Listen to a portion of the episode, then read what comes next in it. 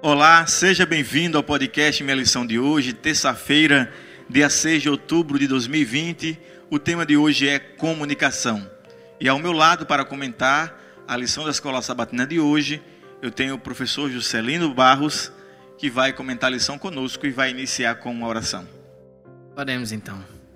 Grandioso e gracioso Deus, te suplicamos mais uma vez a tua sabedoria que provém do sobrenatural. Por favor, através dessa palavra que será dita, que o Senhor nos conduza. Te oramos por Jesus. Amém. Amém. Muito bem. Nós sabemos, professor Juscelino, que existem duas formas de comunicação, pelo menos. A comunicação verbal, que é aquilo que eu falo e as pessoas me ouvem. Então, ao dar uma ordem, eu expresso verbalmente, através de uma frase. Mas também tem a comunicação não verbal, que é aquilo que o meu corpo fala. Então eu posso é, falar, verbalizar algo e o meu corpo está dizendo o contrário. Isso é interessante. E qual é a importância disso na, na, na educação e na relação entre pai e filho, entre amigo e amiga, nessas, nessas relações interpessoais? É, há um famoso ditado entre os educadores, né? De que a melhor educação, o melhor professor é aquele que não somente ensina, mas aquele que seduz. E eu gosto dessa perspectiva pedagógica porque ela mostra uma dimensão das relações humanas que muitas vezes é ignorada, pastor.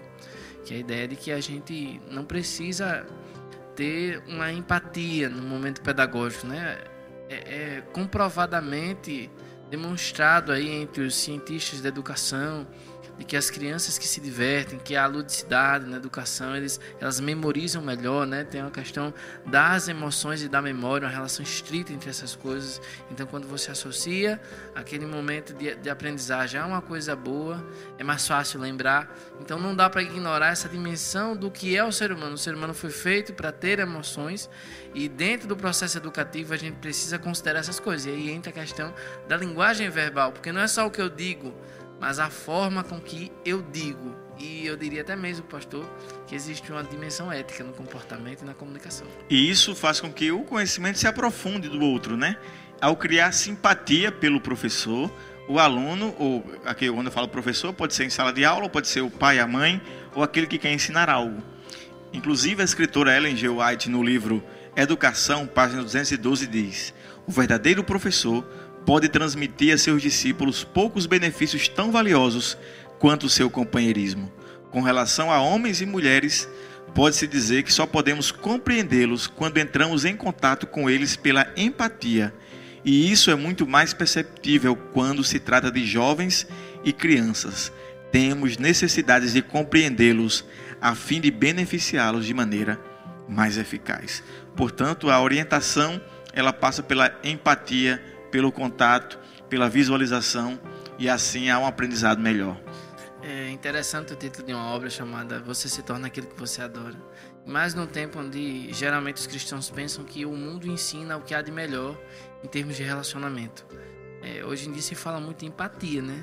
Mas na Bíblia não é só a empatia desse mundo, né? E ela não tem origem nesse mundo. São os dons de Deus, o dom do amor de Corinto, né? De você não ter ciúmes. E aí onde entra até essa dimensão ética. Eu acredito, pastor, e, e nós como igreja devemos sempre pensar assim, que as maiores virtudes elas provêm da presença de Deus. E eu acredito que quando a gente tem um relacionamento genuíno com Deus, quando a gente passa tempo de joelhos, quando a gente clama, a gente vai aprendendo a ser, ser, mais manso e mais humilde. O doador da vida, ele entrega a vida. A atmosfera, de certo modo, muda daquele que, que fica ali na presença de Deus. Então, nossos meninos, nossos filhos, eles precisam dessa vida. Às vezes falta a empatia, né? Não a empatia do mundo, falta a vida para ensinar os preceitos de Deus. Nas relações, né? Nas relações, exatamente. Intensidade, né? Porque a gente dá o que a gente tem, né? Como se fala por aí. Então, se você não tem paz que vem do evangelho, essa que é a paz que precisa estar nos nossos relacionamentos, você não vai conseguir traduzir, e eu digo assim, num formato adequado, um evangelho que deveria dar vida. Então, é nesse sentido, sabe? que Deus, ele sabia que não era só religião que os pais hebreus deveriam passar, mas eles deveriam ter um relacionamento autêntico com Jesus Cristo, e isso seria traduzido em amor, em bondade, não em fofoca. E, e eu acho que isso até extrapola, né, pastor? Essa. Extrapola, extrapola. E é interessante que a lição traz a questão como eu posso, é, de maneira completa, melhorar a minha comunicação, alimentando aquilo que é bom. O próprio texto aqui de Provérbios fala sobre isso, sobre alimentar a nossa, é, é, as coisas boas, né? A, a, lição traz vários textos de Salmo, de Provérbios, de Efésios, da, do, da primeira carta de João, de Tito, Tiago, falando que nós precisamos alimentar os bons dons, as boas, é, as boas coisas, o amor, a paciência, é, o, é, renunciar ao ódio, a maledicência. Então, quando a gente busca as boas coisas, nós automaticamente traduzimos e repassamos isso na educação do outro. É, a pergunta que o autor coloca é bem sugestiva, né? Ele tenta trazer isso para essa dimensão social mesmo, né? Não só de quem é pai e tem um filho, mas ele bota aqui a pergunta: como podemos ter melhores relacionamentos ou desenvolver relacionamentos mais fortes? E aí os textos bíblicos vêm para responder justamente isso. Você quer uma coisa boa pelos caminhos errados? Você é uma pessoa individualista, egoísta? Você e só espera e não dá?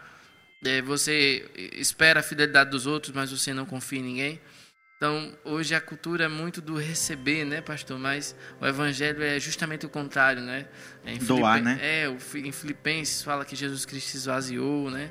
Várias declarações que o apóstolo traz sempre. E a espiritualidade que povo de Deus precisa e que os nossos filhos precisam enxergar. Ela deve ter uma coerência entre a maneira que eu ajo com Deus de fidelidade e a maneira que eu sinto as coisas. Eu devo amar. Então e faço, né? Sinto e faço, né?